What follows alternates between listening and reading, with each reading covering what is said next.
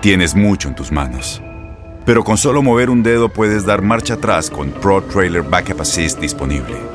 Presentamos la nueva Ford F150 2024.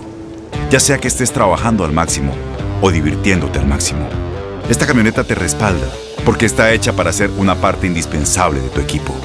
Fuerza así de inteligente solo puede ser F150. Construida con orgullo Ford. Fuerza Ford. Bienvenidos al podcast de Buenos Días América, la revista radial más completa para los hispanos. Política, salud, economía, tendencia y deporte son algunos de nuestros temas. Bienvenidos.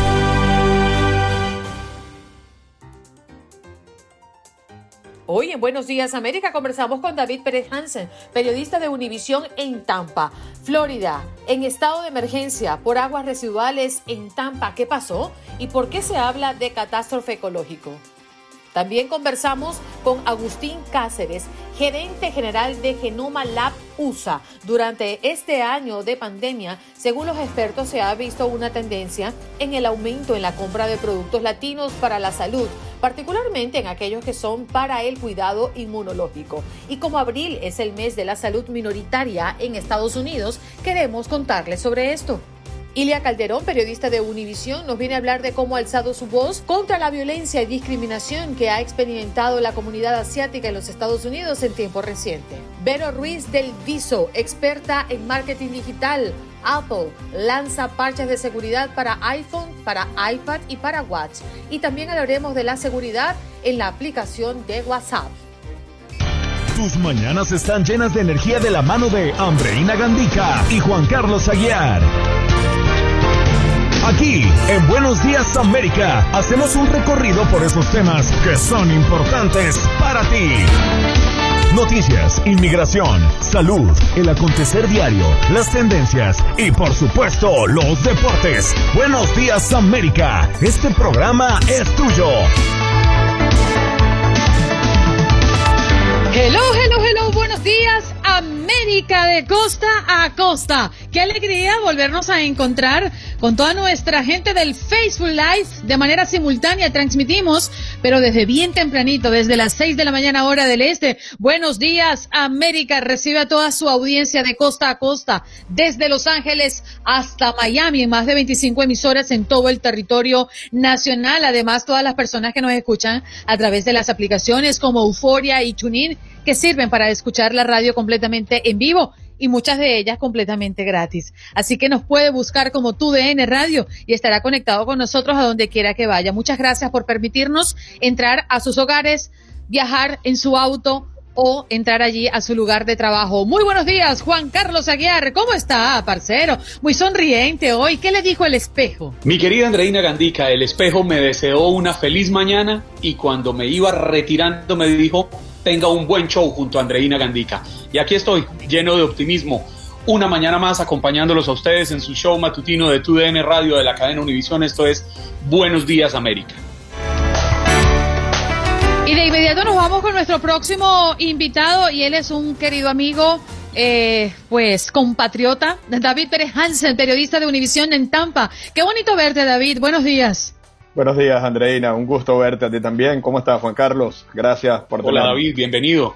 Muchas gracias. Un tema que mm, viene desde Florida, pero ha sido tratado eh, nacionalmente como una gran noticia. Equipos de emergencia de este, de este estado trabajan para evitar la ruptura de un gran estanque de aguas residuales en la zona de Tampa Bay, evacuando pues áreas con el fin de prevenir una inundación catastrófica. ¿Por qué, David, se habla de una inundación catastrófica? Te cuento, Andreina, hace cinco o seis días ya cuando se declara la emergencia, estábamos hablando de un tanque residual de aguas residuales con 480 millones de galones de aguas de desecho producto de la fabricación de fertilizantes. Una planta que dejó de funcionar en el año de 2001 y tiene enormes piscinas de contención. Para que tengan en contexto, son enormes estanques eh, con la longitud de varios campos de fútbol. Allí almacenaban estas aguas de desecho después de elaborar los fertilizantes y estamos hablando de vertederos de basura, pero en este caso líquida, al aire libre. Durante años estos estanques estuvieron abandonados, la primera empresa propietaria quebró, después vino otra empresa, se hizo cargo intentando solventar esta situación, eh, según las últimas informaciones también quebró, y el jueves de la semana pasada, hace ya exactamente una semana, se detecta una filtración en uno de estos tanques y se temía que producto de estos 480 millones de galones, esa fuga podía generalizarse y romper este estanque, generando una ola de unos 20 pies de altura. Por fortuna, el pasado martes eh, ya las autoridades del condado Manatí, acá en la bahía de Tampa, levantaron la orden de evacuación. Más de 100 personas que estaban fuera de sus hogares y de sus comercios pudieron regresar. Y es que la decisión que se tomó el fin de semana fue bombear más de 180 millones de galones de estas aguas residuales hacia la bahía de Tampa, arrojarlas directamente como el mal menor frente a una posible inundación catastrófica, pues habilitemos a la Guardia Nacional, habilitemos al Cuerpo de Ingenieros del Ejército, habilitemos una serie de expertos, pongamos bombas y saquemos esa agua hacia el Golfo de México. Y es ahorita donde está la preocupación. ¿Cómo se van a comportar estas aguas ricas en nutrientes, si bien se dice que no son tóxicas, pero con contenidos elevados de otras cosas, cuando entran en contacto con la biodiversidad de la bahía de Tampa? Sabe que eh, allá quería llegar yo, David, porque entendiendo que usted no es experto, sino periodista, quería saber si en sus trabajos ha tenido la posibilidad de determinar qué impacto podría tener el derramamiento de estos 480 millones de, de galones de agua que están realmente saturados de fósforo y nitrógeno. Exactamente. La preocupación de, de los ecologistas, ayer justamente partía un equipo de expertos en biología marina de la Universidad del Sur de la Florida, que tiene su sede aquí en Tampa, tomaron un barco e iban hacia la zona de Piney Point, donde se estaba haciendo la descarga. Ellos aseguran que este tipo de aguas, al ser tan ricas en nutrientes, van a generar una superpoblación de algas. Recordemos que hace dos años y medio, tres años acá en la Bahía de Tampa vivimos el efecto de la marea roja, producto de las algas rojas. Ese es el temor, que estos nutrientes generen que las algas se reproduzcan con muchísima rapidez el siguiente efecto es que las algas al reproducirse de forma desproporcionada captan el oxígeno y esto genera una mortandad de peces.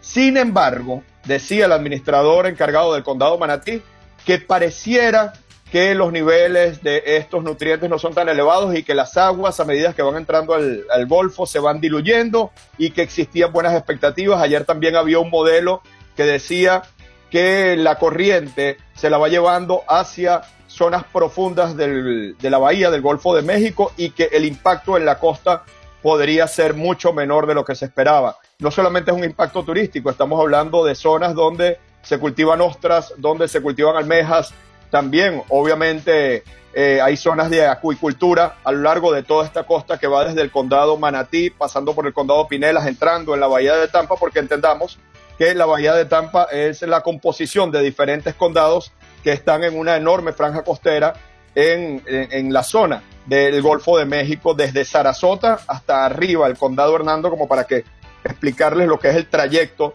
de lo que cubre geográficamente la bahía de Tampa. Además, David, hay una situación particular porque la Unión Americana de Libertades Civiles eh, de este estado demanda al alguacil del condado de Manatí por poner en riesgo la salud de los reclusos en la cárcel situada en la zona de la evacuación por esta posible inundación en ese primer momento. ¿Qué está pasando en esa situación particular? Ellos eh, fueron los últimos en ser evacuados, de allí viene la demanda. Los reos permanecieron en las instalaciones carcelarias un día o día y medio adicional hasta que se determinó su evacuación. Ellos finalmente fueron sacados, fueron llevados a una zona que nunca se indicó cuál fue, pero obviamente al retornar, al levantarse la orden de evacuación, todos vinieron. Obviamente esa es la polémica, que habían hecho una orden de evacuación para todos los residentes y los comercios y los reos duraron un día y medio más. Ellos lo que inicialmente lo que hicieron fue trasladarlos al segundo piso de la instalación carcelaria, por lo cual uno se imagina que si hubiese producido la catástrofe de que, la, que la gente intentó evitar, pues obviamente los reos no hubiesen tenido ninguna posibilidad de supervivencia ante una ola de 20 metros. Esto es, obviamente, ya los temas derivados. También está el tema del costo de limpieza de estos estanques. Se cifra en 200 millones de dólares. Y los parlamentarios, los, senadores estatales ya han dicho, ya va, ese dinero no se lo pueden quitar de los impuestos a los contribuyentes o de fondos federales especiales que llegaron por el COVID, como se está diciendo. Hay que reclamárselo a la empresa propietaria de, de, de estos terrenos, de estos embalses, pero ya un trabajo de investigación de un medio local acá en la Bahía de Tampa dice que esta segunda empresa también eh, llenó una solicitud de bancarrota en noviembre del año pasado allí en el condado Manatí, por lo cual pareciera que obviamente entramos en tierra de nadie cuando ocurren estos accidentes, nadie se hace responsable y el daño ecológico pues queda hecho y a la larga. Sabe que escuchándolo hablar me, me, me siento que estoy en uno de nuestros países, o en Colombia o en Venezuela, porque me termino preguntando, han pasado 20 años, 20 años en los que pudieron haber hecho algo, finalmente llegar a ese desemboque de las aguas al mar, como lo están planteando hoy en día, buscando el menor impacto ambiental, pero tardan 20 años en tomar una decisión y le permiten a grandes compañías declararse en quiebra, como usted muy bien lo dice, apenas unos meses atrás cuando ya esto es inminente.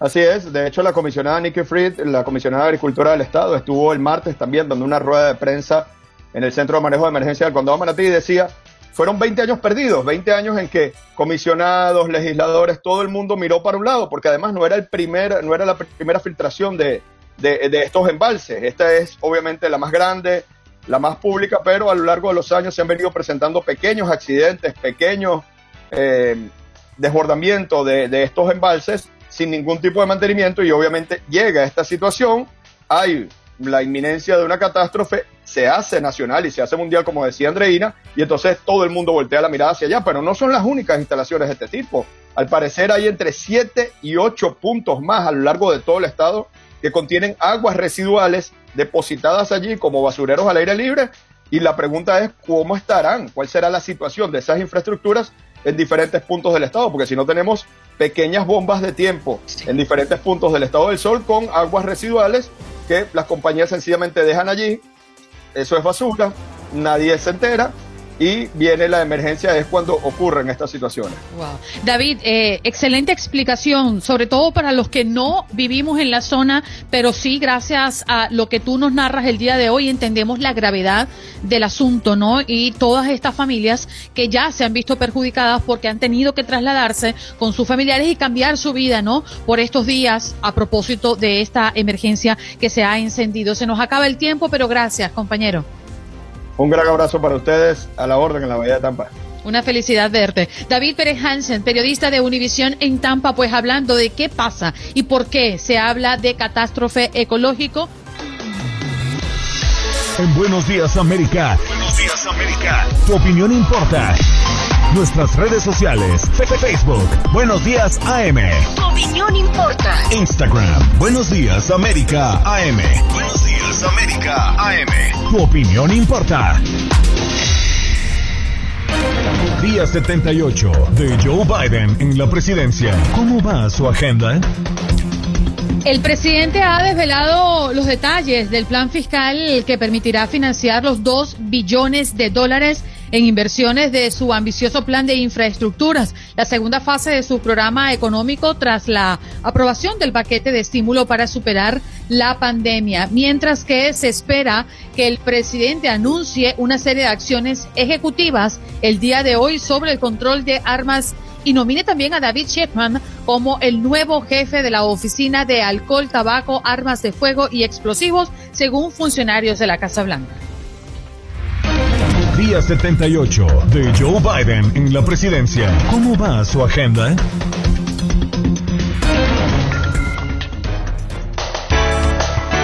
De inmediato nos vamos con nuestro próximo invitado. Ya lo anunciamos en el corte anterior, Agustín Cáceres, gerente general de Genoma Lab USA. Muy buenos días, Agustín. ¿Cómo estás? Gracias por estar con nosotros. Muy buenos días, América. Muy buenos días, Andreina, Juan Carlos. Eh, muchas gracias por la invitación. Un placer estar con ustedes. Qué alegría tenerte acá para hablar de que durante este año de pandemia, según los expertos, se ha visto una tendencia en el aumento en la compra de productos latinos para la salud, particularmente en aquellos que son para el cuidado inmunológico. Y como abril es el mes de la salud minoritaria en los Estados Unidos, queremos contarles sobre esto. Agustín, ¿qué significa esto? Muy importante, muchas gracias. Eh, abril, como tú muy bien lo dijiste, es el mes nacional de la salud de las minorías, para crear conciencia de las disparidades de salud que continúan afectando a las minorías en los Estados Unidos. Este año es particularmente importante resaltar este tema debido al impacto de la pandemia. La pandemia ha afectado de manera desproporcionada a todos nosotros, los hispanos, fundamentalmente por tres razones principales que explican por qué hemos sido tan susceptibles al coronavirus. Lo primero es la falta de seguro médico y el acceso a los sistemas de salud y medicina preventiva.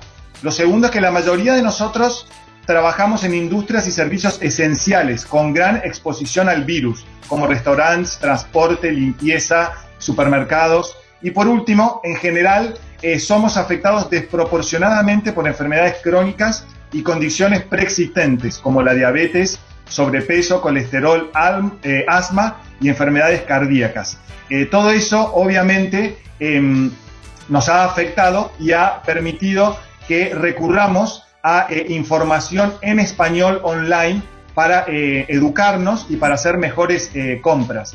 Como consecuencia de ello, las ventas online se han cuatriplicado.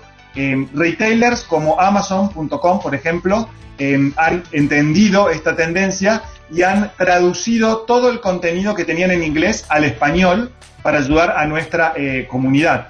Eh, en nuestro caso en particular, Genoma, hemos lanzado productos inmunológicos para ayudar a toda la comunidad hispana con vitamina C, vitamina D y zinc, que son tan importantes para reforzar el sistema inmunológico.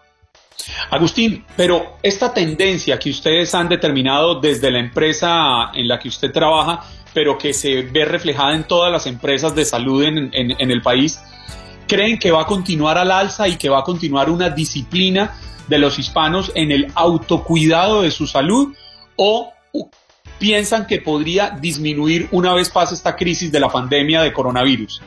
Nosotros creemos que este cambio ha llegado para quedarse, Juan Carlos. Em, antes de la pandemia no había tanta conciencia y tanta educación de la importancia del sistema eh, inmunológico, de la importancia de la actividad física, de la importancia de estar afuera para tomar eh, sol, por ejemplo, e incrementar la vitamina D. A partir de la pandemia, a partir del impacto que ha tenido nuestra comunidad, esto ha generado, como les decía, eh, mayor interés por educarse, mayor interés por buscar eh, contenido en español y lo hemos visto reflejado no solamente en las ventas, sino muy importantemente en la recompra de los productos. Son productos que se tienen que comprar en forma regular. La vitamina C, la vitamina D y el zinc se tienen que tomar diariamente. Y lo que hemos visto es, em, lejos de una desaceleración, Juan Carlos, es un aumento mes a mes de eh, la importancia de estos productos para la comunidad hispana.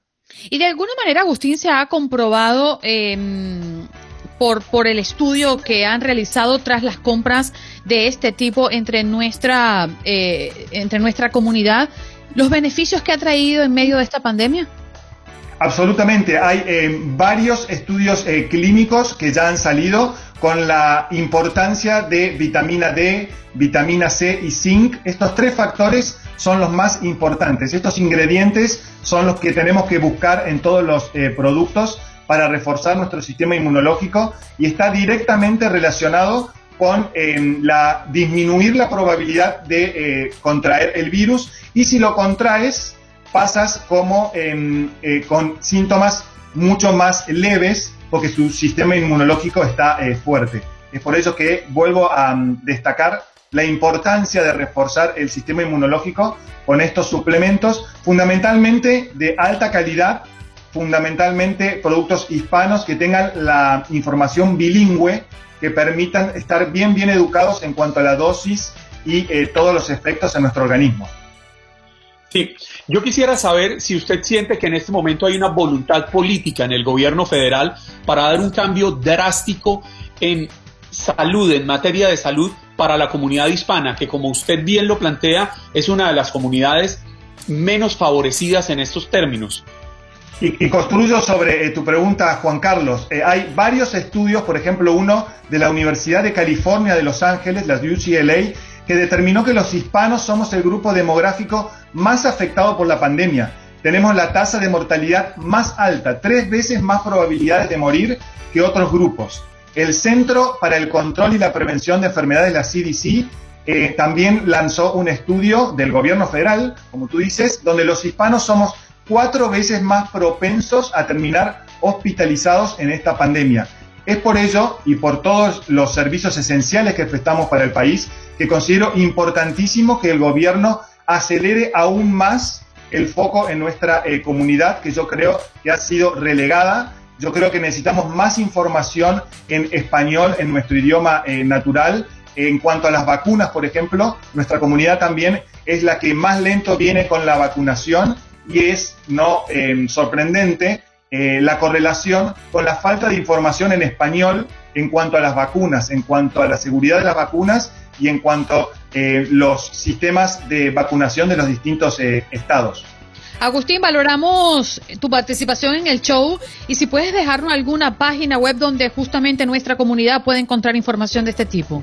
Absolutamente, en genomalab.com y eh, allí está toda la información de nuestros eh, productos y hay información detallada también de mm, cómo nuestros productos ayudan a eh, crear un sistema inmunológico mucho más fuerte para enfrentar la, la pandemia.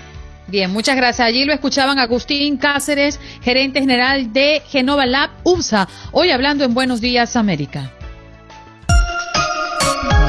Ay, qué rico. Bailo, En la bailo. mañana un cafecito calientico. Buenos días, América. Bueno, jueves de cafecito, el cafecito que nos tomamos con esa persona que tiene una historia que contar. Ese hombre o esa mujer que ha pasado por una situación difícil y que ha salido de ella nos explica cómo lo ha hecho.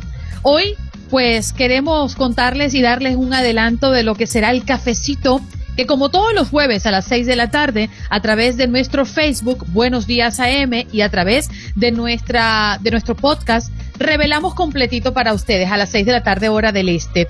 Y en esta oportunidad, Juan Carlos, conversamos con Jordanis Ugaz, boxeador profesional que se convirtió en el primer cubano en 50 años en conseguir un título de peso welter y lo hace tras salir de su país y tomar una de las decisiones más difíciles en su vida.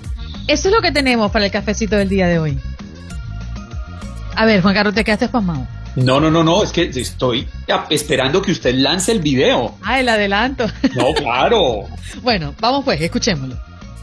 Mi, mi 12 campeonatos en 12 años consecutivos, na- campeonatos nacionales. Sí. Y pero ese año ya habían cosas que como que ya no me, no me gustaban y como que ya estaba llegando al límite ya y sí, de- de- pedí la baja. Fui con mi mamá a la ciudad deportiva y pedí la baja. Bueno, un día que nunca se me olvida porque mi mamá se puso a llorar. Tú sabes que los jóvenes tenemos otra visión de la vida, o, eh, más contentos, tenemos otras cosas, lo- lo- la gente mayor y más los padres ven la vida diferente. Siempre recuerdo cuando fui ahí al comisionado, a la ciudad deportiva, pedí- mi mamá comenzó a llorar ahí. Siempre fue un momento muy triste para mí, para siempre. Puedo entender que son decisiones difíciles decirle a la patria, ya no más. Eh, muy difícil eh, salir de Cuba, muy difícil. Nosotros los cubanos tenemos una situación especial.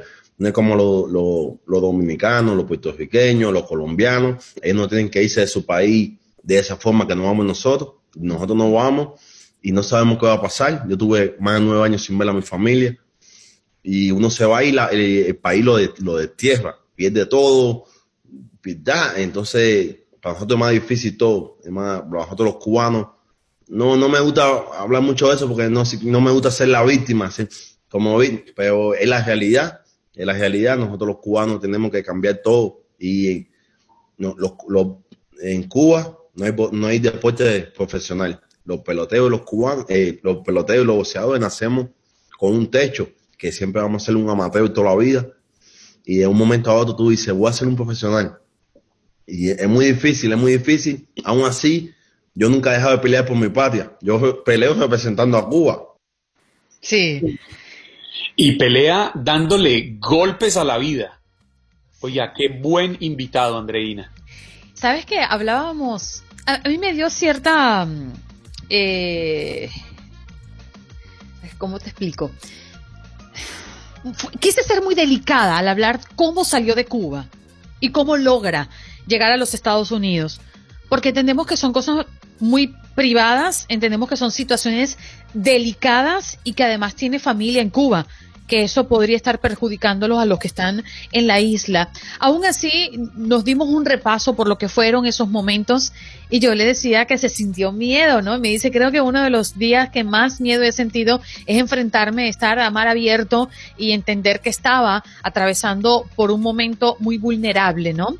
Y más allá de eso, pues se sintió muy afectado cuando yo le pregunté, eh, Juan Carlos, eh, que por qué él se fue de Cuba y decidió hacerlo estando dentro de la isla, pensando en muchos casos de deportistas que entran y salen de la isla y deciden quedarse fuera en algún momento de la competencia, ¿no? Que es lo que comúnmente vimos o vemos. Y él nos explica un poco sobre ese detalle. Escuchemos. Mm. Y al final del camino, ¿te arrepientes o no? Eso no es una, decisión difícil, como que si me arrepiento o no, tengo el orgullo ese, que con, mucho, no hablo mucho de esos temas, porque esos temas son muy difíciles. Y yo no hablo mucho de esos temas. Hace poco estaba en unas redes sociales y uno me comentó y se lo dije. Y yo podía hacer esto, mira, y yo no, no estoy aquí porque me quedé en una delegación en ningún país. Yo pedí mi baja y vine por mi cuenta, como una persona normal. Y una decisión, yo no, sé qué decirle. Eh, yo creo que más adelante, yo si fue una decisión buena o... Pero tuve más de un año, yo creo que fue lo mejor que pasó. Tuve, tuve más de un año tratando de venir, los cubanos para venir aquí antes. No es fácil. Nosotros los cubanos, cuando yo estaba en la AIDE, eh, tenía un entrenador y nos ponía eh, boxeo, algunas peleas profesionales. Pero eso es un entrenador que era un fresco, como que si lo cogen en eso y le, se buscan problemas se hubiera, lo hubieran votado posiblemente y nos ponía a pelea y yo decía, wow, los hombres sin camisa, todos sudados, todos fuertes, parecen animales. y es así, eh, es así, te como te conviertes en el primer campeón mundial cubano en peso welter en 50 años. 50 años, gracias a Dios. Después de los años, después de eh, eh, pasaron muchos años, 10 años nos divertimos muchísimo, así que usted completito lo podrá ver y escuchar a través de nuestro Facebook. Buenos días AM, hoy a las 6 de la tarde lo estaremos estrenando Hora del Este y en los podcasts también lo podrá escuchar. Él es Jordanis Ugaz, profesional en el boxeo, cubano de corazón. Y recuerde usted que tenemos una pregunta, como siempre, una pregunta del día, un cuestionamiento sobre la mesa. Y tiene que ver justo con estos ataques cibernéticos y la inseguridad que muchos sentimos a la hora de entregar nuestros datos a través de nuestro dispositivo móvil y con cada nueva red social o dispositivos que ingresen al mercado aumentan también las posibilidades de que nuestra información sea más vulnerable ante piratas cibernéticos. ¿Usted tiene cuidado con sus celulares? ¿Se cuida para no ser víctima de los hackers? Llámenos al 1833-867-2346. En tan solo minutitos vamos a atender sus llamadas y vamos a tocar a profundidad este tema con una experta. Pero es hora de recibir a mm, nuestra compañera de Univisión, periodista de esta gran casa, Ilia Calderón, porque ha alzado su voz contra la violencia y discriminación que ha experimentado la comunidad asiática en los Estados Unidos en tiempos recientes. Ilia, gracias por estar con nosotros. Bienvenida nuevamente a Buenos Días América.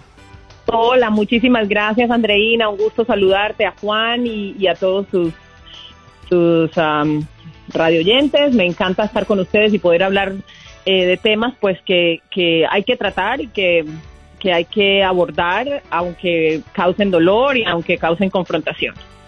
Ilia, me ha sorprendido enormemente las cifras eh, recientes que señalan las agresiones, los incidentes de odio y discriminación contra personas asiático-americanas. Y esto te llega muy de cerca, ¿no? Eh, por la familia que hemos visto eh, y que has descrito en muchas de nuestras entrevistas inclusive. Sí, sí, me, toca de cerca. Mi esposo, eh, como todo el mundo lo sabe, es coreano-americano. Eh, él es hijo de inmigrantes coreanos. nació aquí en los Estados Unidos y, y es terrible. Nosotros ahora, viendo todas las imágenes de los ataques, sobre todo a personas de la tercera edad en la calle, pues obviamente nos preocupa mucho la situación de sus papás que viven solos eh, y, es una angustia constante, ¿no? Es una angustia constante porque estos ataques no son nuevos. Las burlas racistas hacia los, las personas asiáticas no son nuevas. La falta de reconocimiento al esfuerzo y al aporte que ha hecho la comunidad asiática en los Estados Unidos eh, no es nuevo. Si, nos remontamos a la época de la construcción del primer ferrocarril, los asiáticos tuvieron un aporte tan importante como el de los irlandeses y el de los italianos, pero poco reconocimiento se les da no aparecen en las fotos en las que se celebra cuando las dos líneas de, este a oeste eh, se encuentran. Eh, y, hay toda una historia detrás de, detrás de estas agresiones que estamos viendo hoy, hablando con personas asiáticas para una historia que estoy trabajando en aquí y ahora. Eh, ellos culpan en parte a la retórica racista del expresidente Trump el hecho de que dijera que los que el virus es el virus chino, que el virus es el virus asiático, virus asiático y, desde ahí, desde hace un año, empezaron a recrudecer los ataques y en un solo año, pues eh, reporta eh, API Hate. Eh, para la, la, Fundación para Acabar con el Odio hacia los asiático-americanos y, y, las personas del Pacífico Sur, más de 3.700 ataques en, en, en, lo que va de, de, un año desde el 2020 hasta el 2021.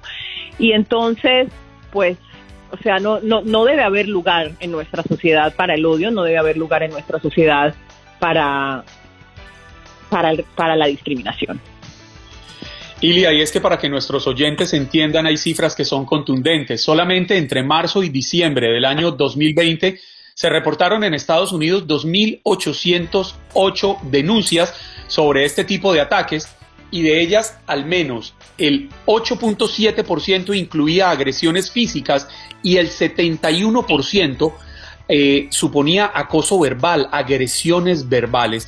Yo quisiera preguntarle, usted que tiene una hija pequeña, que en su sangre lleva tres eh, minorías, que es la minoría afro, la minoría asiática y la minoría hispana, ¿cómo hace para explicarle que debe vivir en un mundo en el que, por su propia condición, debe ser más fuerte, debe dar una lucha más grande? Eh, mira, eh, Ana es una niña muy consciente de todo, pero ella entiende perfectamente ya a sus ocho años que está bien y que está mal.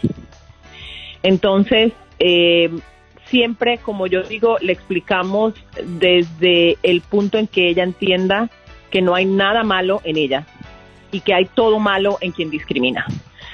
Eh, es difícil porque tú, porque tú no sabes en qué momento llega una de esas agresiones y el dolor que le causa a una persona, aunque se sienta orgullosa de su raza. Es decir, que a mi hija le duela que le digan, o a una persona asiática o a una persona negra, le duela que la discriminen, no quiere decir que no se siente orgulloso de su, de, de su raza o de su etnia. Eh, pero las agresiones duelen. ¿no? Las agresiones duelen y, y, te toman en un momento, eh, tú no sabes en qué momento emocional eh, te llega eso, te llega una de esas agresiones y, y, y, bueno, todo el mundo reacciona de una manera distinta, pero nuestra hija es una niña orgullosa de llevar la sangre que lleva, de llevar las etnias y las razas eh, que lleva, sabe que es una niña privilegiada, sabe que todo con ella está bien y que con las personas que discriminan Em, y, rechazan lo diferente están mal. Entonces yo pienso que, que seguir así o no, a medida que ella vaya creciendo, pues vamos, tenemos que empezar a abordar diferentes eh, circunstancias.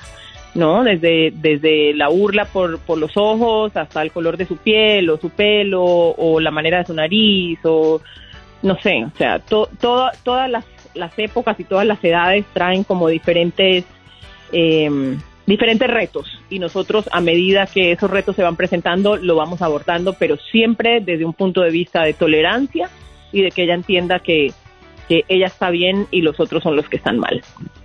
Ilia, cuando Ana, tu pequeña, mm, ha sido víctima de discriminación, ¿cómo te lo ha manifestado?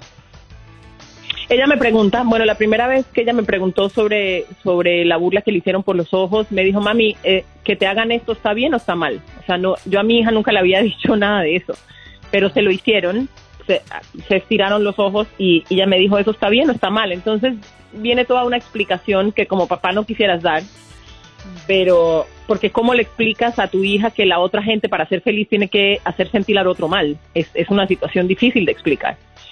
Eh, entonces, eh, siempre se lo explicamos desde, desde el punto de vista de que ella tiene que eh, entender que, que ella es perfecta. Ella físicamente es perfecta, ella es una obra de Dios y es una obra del amor de dos personas y ella lo entiende así, y ella lo entiende así. Pero son explicaciones que ningún papá quisiera dar, o sea, imagínate que se vayan a burlar de un niño por, por el pelo o porque decide dejarse los crespos y, y quiere, el niño quiere o la niña quiere usar afro. Eh, eh, o que alguien le diga, mira, peínate que te ves desordenada, ¿no? Pues ese es su pelo, ¿sabes? Ese es su pelo. Eh, entonces, yo, yo pienso que las explicaciones siempre tienen que ser desde, desde un punto de vista de tolerancia y nunca de, de respuesta agresiva a esas agresiones. Una situación compleja. No quisiera decir que difícil porque todos conocemos la fortaleza que a usted la caracteriza, Ilia. Pero es difícil, Juan, no creas, es difícil, es difícil. Como mamá es difícil. O sea, ninguna mamá quiere que su hijo venga y le diga, eh, se burlaron de mí por mis orejas, por mis gafas, por mis braces, porque soy flaco, porque soy gordo, porque soy, ¿sabes? ningún papá quisiera que su hijo viniera eh, a decirle eso y mucho menos cuando cuando se trata de algo racial. O sea, nos falta Claro. educarnos mucho, nos falta educarnos como padres. eh, antes de, de, de educar a nuestros hijos. Yo pienso que hay que leer, hay que saber, hay que entender. O sea, las frases que los papás dicen en la casa del chinito ese, o los chinos son estos, o los chinos son lo otro, o el negrito aquel, todas esas cosas los niños las están escuchando y eso es lo que van y repiten. Entonces, a mí no me vengan con el cuento de que, ah, pues eso siempre ha sido así, entonces ella verá cómo se defiende, tiene que aprender a defenderse porque el mundo es cruel. No, el mundo tiene que dejar de ser cruel.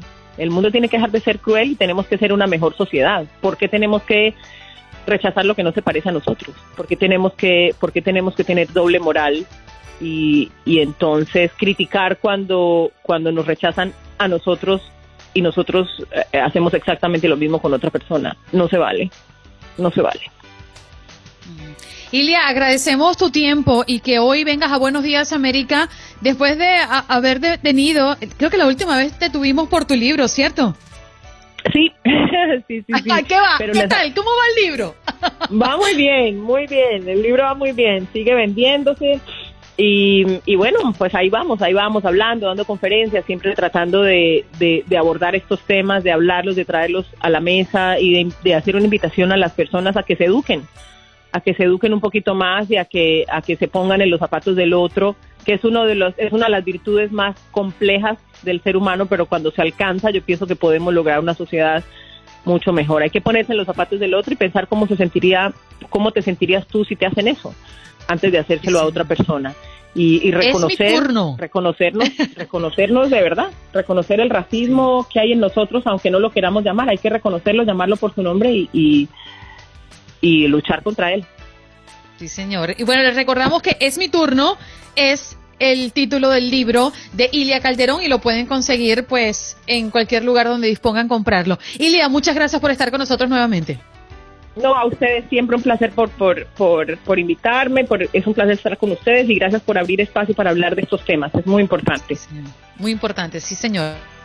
Ilia Calderón, periodista de Univisión, hoy pues hablándonos de su voz, cómo la ha alzado últimamente contra la violencia y discriminación que ha experimentado la comunidad asiática en Estados Unidos en tiempos recientes. Usted puede llamar al 1-833-867-2346 y ser parte de nuestro programa, así como lo hace Elías. Buenos días, Elías. ¿Cómo amaneces? Elías a la una. Uy. Elías a las 2. Elías colgó. 1833.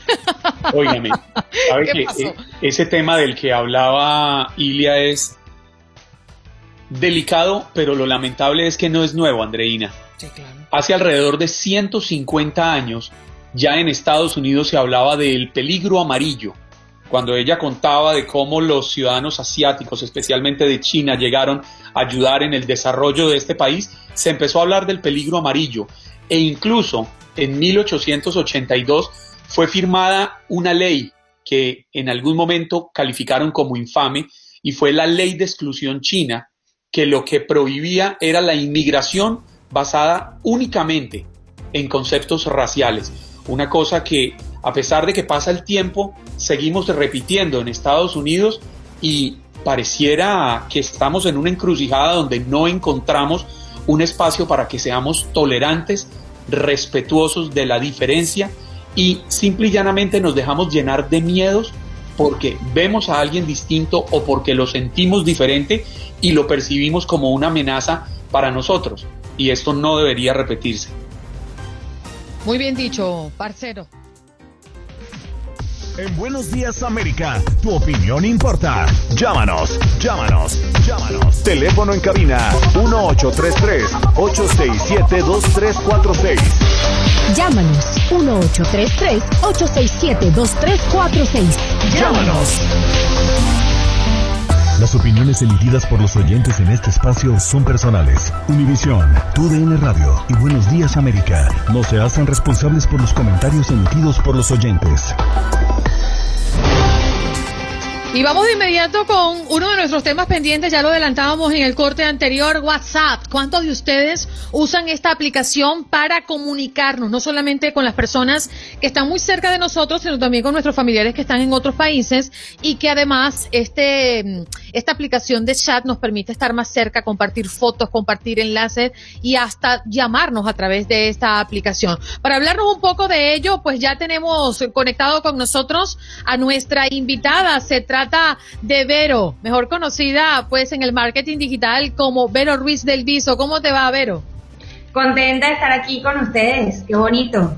Bueno, vamos a hablar de WhatsApp primero porque ya sabíamos que al principio de este año había mucha turbulencia con relación a esta aplicación. Se habla de cambios en su política de privacidad. ¿Qué ha cambiado, Vero?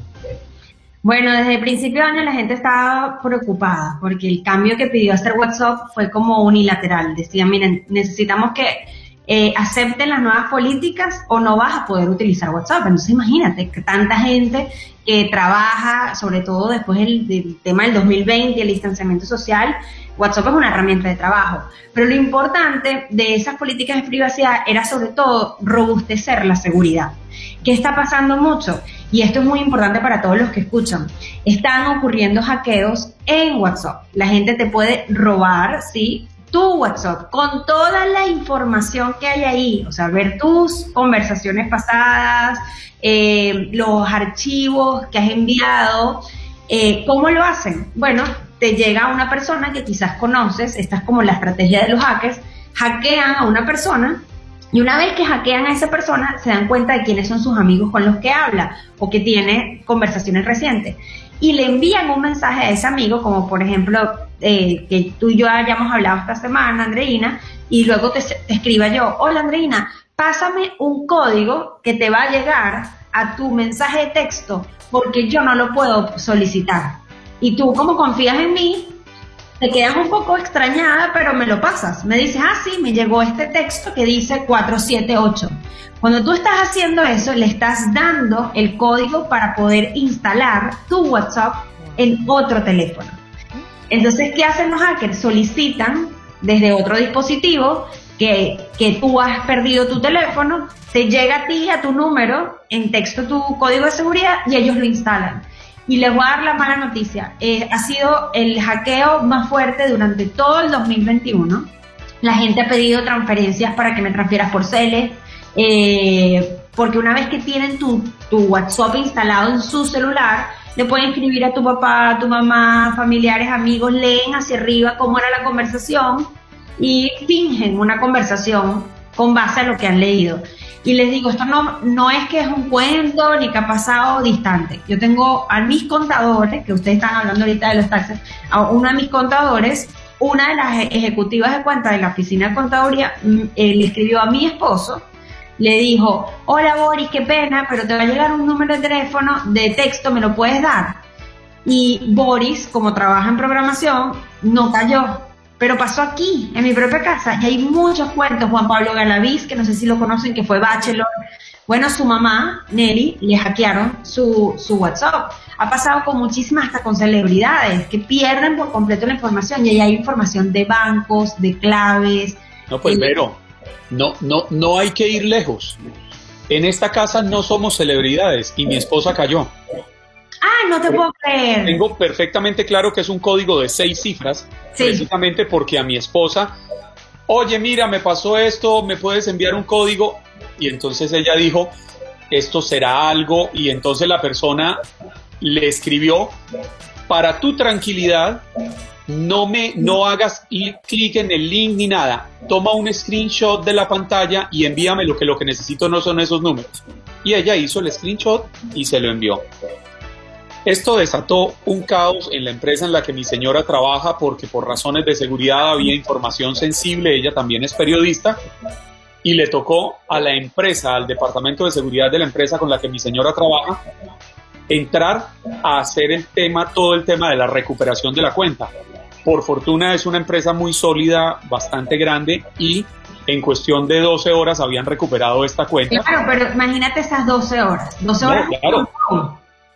12 horas es mucho, todo lo que puedes sacar a alguien en 12 horas. Pues lo que ella me puede decir, muchas veces ella está en algún lado y me dice, mándame por favor el número de mi social porque estoy haciendo tal cosa, yo se lo envío, pero por fortuna siempre le he dicho, yo no le envío a ella el número del social, yo le envío la foto y mm. siempre le digo, inmediatamente lo uses, borra el número de la foto. Y ella lo borra y siempre le digo, tal cosa, bórrala, tal cosa, bórrala. Yo soy muy psicorrígido en este tema porque entiendo cómo estamos de expuestos. Pero imagínate, somos tres personas aquí, vamos a sacarlo por estadística, somos tres. Dos tienen casos en su casa. Mm. Esto, sáquenlo exponencialmente. De tres personas que hay aquí en la, en la llamada, dos ocurrieron en su casa. Pero entonces, ¿qué podemos hacer? O sea, definitivamente WhatsApp no es confiable o hay ciertas cosas que podemos hacer en WhatsApp para prevenir caer en esta... Bueno, ya conociendo que pasa esto, pues uno tiene prevención, pero ¿cómo hacemos para que no nos vean la localización, por ejemplo, donde estamos, porque entendemos que ese es un hueco de seguridad bastante grande en WhatsApp, y para que no vean nuestras conversaciones? ¿Qué debemos hacer? ¿Cuál es tu recomendación? Bueno, justamente lo que WhatsApp hizo fue actualizar las políticas para hacer todo más seguro. Lo primero que tienen que hacer es aplicar en configuración la doble verificación.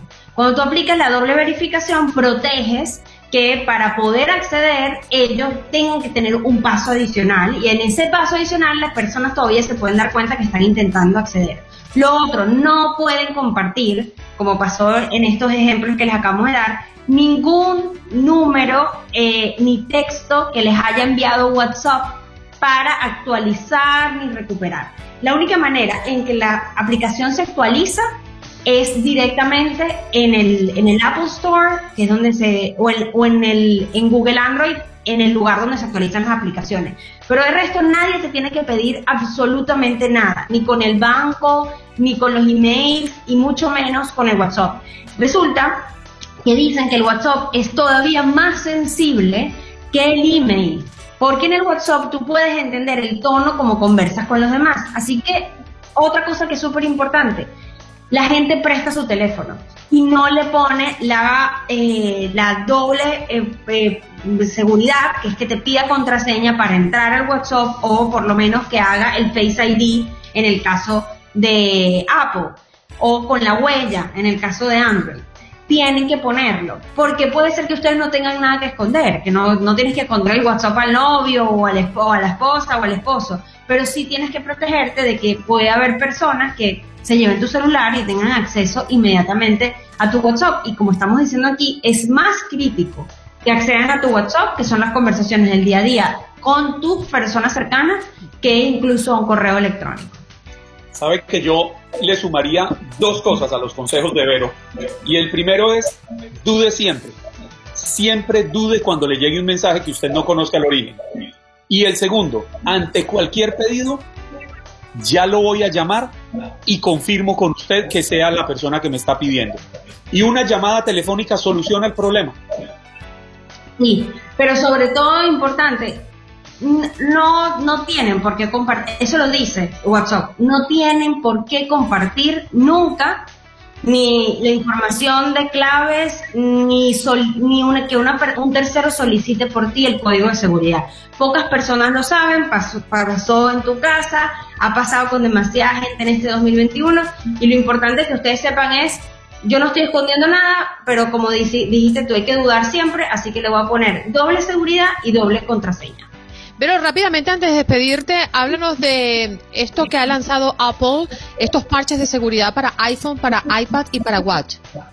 Mire, eh, hay una, los temas ahorita es que después de la pandemia, lo que se, y acuérdense que también para los robos, para la gente que se dedica a no hacer las cosas bien, tuvieron que digitalizarse. O sea, el crimen se digitalizó también. Buscó nuevas formas de hacer las cosas. Uno fue los hackeos de WhatsApp y otro montón de cosas. Y otro es la data. Fíjense que esta semana Facebook dijo, este, Facebook está enfrentando una demanda grandísima porque cantidad de datos en Facebook se, se filtraron y son data privada de los usuarios. ¿Qué están haciendo compañías como Apple? Están agregándole formas de proteger más la data en tu celular. Esos son los parches. Básicamente lo que hace es que no te puedan robar eh, información a nivel tecnológico, porque yo me imagino que la gente se imagina un parche como algo físico. Mm. Y no es solamente que te lo roben uno al lado, una persona al lado de la otra, sino que ahora los delitos son digitales, son silentes. No es que se están metiendo en tu casa por una ventana, es que se están metiendo en tu casa a través de tu teléfono. Esa es la digitalización del crimen. Entonces, es demasiado importante que eh, una cosa que le cuesta mucho a la gente, quiero preguntarles si ustedes son así, cuando les piden que actualicen el sistema de su computador y de su celular, ¿lo hacen inmediatamente? Díganme. No, no, hasta que la máquina se explota. Ok, bueno, por no hacerlo inmediatamente, estás exponiendo todas las nuevas versiones de seguridad que están instalando en función de entender los nuevos crímenes. Esas nuevas cosas que le agregan a los nuevos sistemas es porque van sucediendo cosas con los usuarios y ellos enseguida tienen que tener nuevas capas de seguridad, porque el crimen aprende tecnológicamente. Aprende ya cómo ingresar en un sistema operativo y eso se riega. Y el hecho de que tú postergues, André, actualizar tu sistema de seguridad, estás dejándote a ti en una posición vulnerable con todos los hackers y con todo el crimen digital que ya entiende cómo entrar en ese sistema operativo que tienes tú. Lo que yo siento es que estamos tan cerca de la tecnología porque la usamos para todo y estamos tan lejos de entender qué es lo que pasa. Muchísimas gracias, Vero, por estar con nosotros en Buenos Días América. ¿Dónde podemos conseguirte?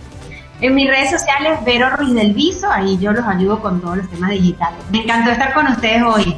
Igual, gracias Vero, un abrazo para ti. Ella es Vero Ruiz del Viso, así se conoce, ¿eh? se hace conocer en las redes sociales. Vero Ruiz del Viso.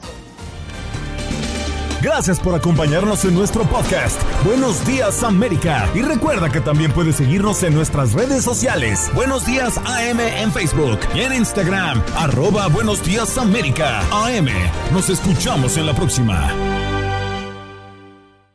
Boost Mobile tiene una gran oferta para que aproveches tu reembolso de impuestos al máximo y te mantengas conectado. Al cambiarte a Boost, recibe un 50% de descuento en tu primer mes de datos ilimitados. O, con un plan ilimitado de 40 dólares, llévate un Samsung Galaxy A15 5G por $39.99. Obtén los mejores teléfonos en las redes 5G más grandes del país. Con Boost Mobile, cambiarse es fácil. Solo visita boostmobile.com. Boost Mobile, sin miedo al éxito. Para clientes nuevos y solamente en línea, requiere AroPay. 50% de descuento en el primer mes requiere un plan de 25 dólares al mes. Aplican otras restricciones. Visita Boost Mobile para detalles.